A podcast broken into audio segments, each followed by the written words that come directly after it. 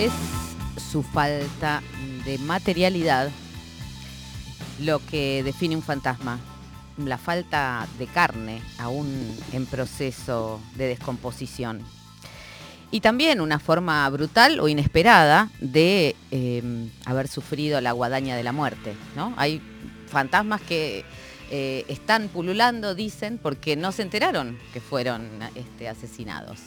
En general asesinados digo porque son esas muertes que, bueno, puede ser no asesinado, pero puede ser, te atropelló un colectivo mientras estabas mirando una vidriera. Bueno, ahí quedarás mirando vidrieras un rato largo, tal vez quejándote de los precios eh, de la ropa, porque bueno, parece que los fantasmas quedan un poco ahí prendados de, eh, de lo último que hicieron y de las cosas que quedaron pendientes.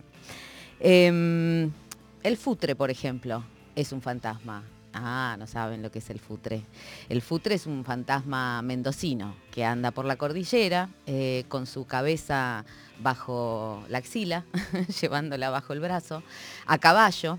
Eh, y bueno, parece que este, se robó, quiso robarle mm, este, el, sueldo a quienes trabajaban en el ferrocarril, allá a principios del siglo XX, cuando el ferrocarril cruzó la, cordillera, siguiendo la hazaña sanmartiniana.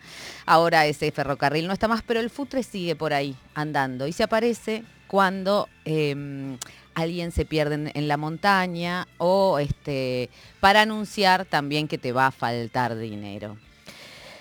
Bueno, decirle a alguien, hay fantasmas que, em, eh, bueno, que no son fantasmas, pero decirle a alguien que es un fantasma, que es algo que escuchamos habitualmente, es lo mismo que declararlo muerto, ¿no? Hemos escuchado el muerto político o los fantasmas, eh, ese, no sé, que el, kirchnerismo es este, ya un fantasma, es algo que la nación, la nación, la nación más, digamos, sea en, el diario o en las pantallas, habitualmente, ¿no? Este, Joaquín Morales Solá no se ha cansado de anunciar una vez y otra vez que ahí tenemos un fantasma político.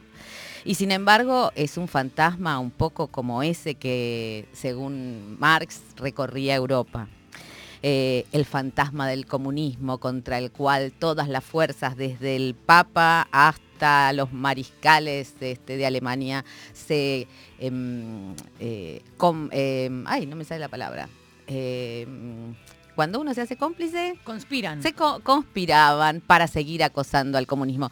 Lo que, lo que ese inicio del manifiesto comunista que está cumpliendo un montón de años, este mismo año, este, podría aplicarse también para los feminismos, ¿no? Hay un fantasma que recorre el mundo, son los feminismos y desde el Papa hasta Milei, podríamos decir, están complotados contra una fuerza que bueno, no va a discutir la, lucha de clases, pero que sí va a distribuir, eh, va a, discutir la distribución de la riqueza y sobre todo la distribución de privilegios, ¿no?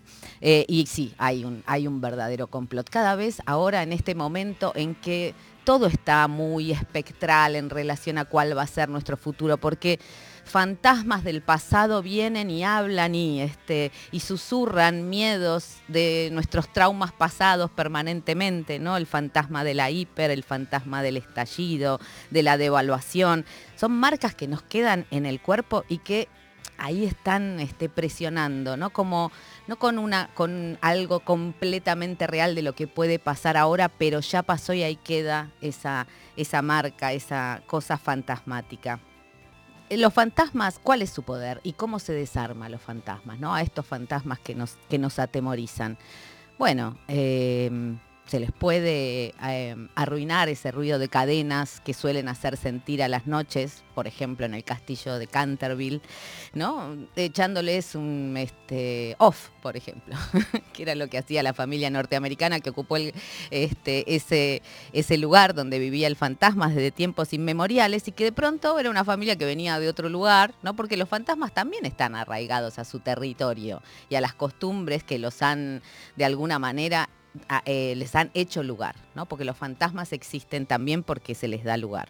Pero bueno, eh, si dejamos de tenerles miedo, los fantasmas dejan de, mm, dejan de funcionar, ¿no? Por lo menos esos fantasmas eh, malos o esos fantasmas que vienen a demandar o este, ocupar su espacio en la tierra cuando se supone que su espacio está en otro lado, ¿no? Mm, en general si los fantasmas son esos muertos incómodos, ¿no? En la pared como el de Poe, en el placar, como dicen ahora en la política cada rato. Eh, em, reclamando ese, ese, mismo lugar desde, donde, desde el que fue em, borrado. ¿no? Pero también eh, vienen a alertarnos muchas veces o a eh, pedir reparación de algunas cosas. Y yo pienso em, en este momento, insisto, donde, donde todo está muy en el aire, como todo parece desencarnado en relación por lo menos a cuál va a ser nuestro futuro inmediato, ¿no? Pronto va a haber elecciones, lo venimos diciendo y estamos ahí en, en un espacio donde, donde lo fantasmático parece mucho más arraigado que eh, la corporalidad de a quienes vamos a votar por ejemplo, Cristina diciendo que son los hijos de la generación diezmada quienes tienen que tomar la posta. Y ahí queda la pregunta, ¿no? Somos eh, los hijos y las hijas de quienes efectivamente son los grandes fantasmas de, nuestro tiempo, ¿no? Desaparecidos y desaparecidas. es mi hija, por ejemplo, de la generación diezmada que soy yo, como hija de esa generación, como este, protagonista del 2001, este, de la crisis del SIDA, qué sé yo. ¿Quién, ¿Qué generación está diezmada? Por supuesto, el genocidio. Pero ¿no? hay como una apelación a un poder que nos daría la herencia, sea que fuéramos los eh, herederos y herederas directas o este, quienes descienden de esa generación por una cuestión temporal, ¿no? cronológica. Pero bueno, parece que el poder viene de otro lado.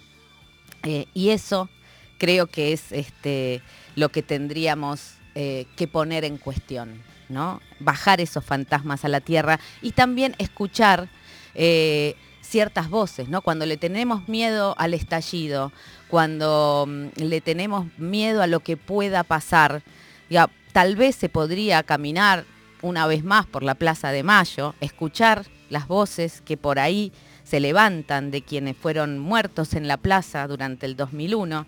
¿Qué nos dirían si escucháramos esas voces?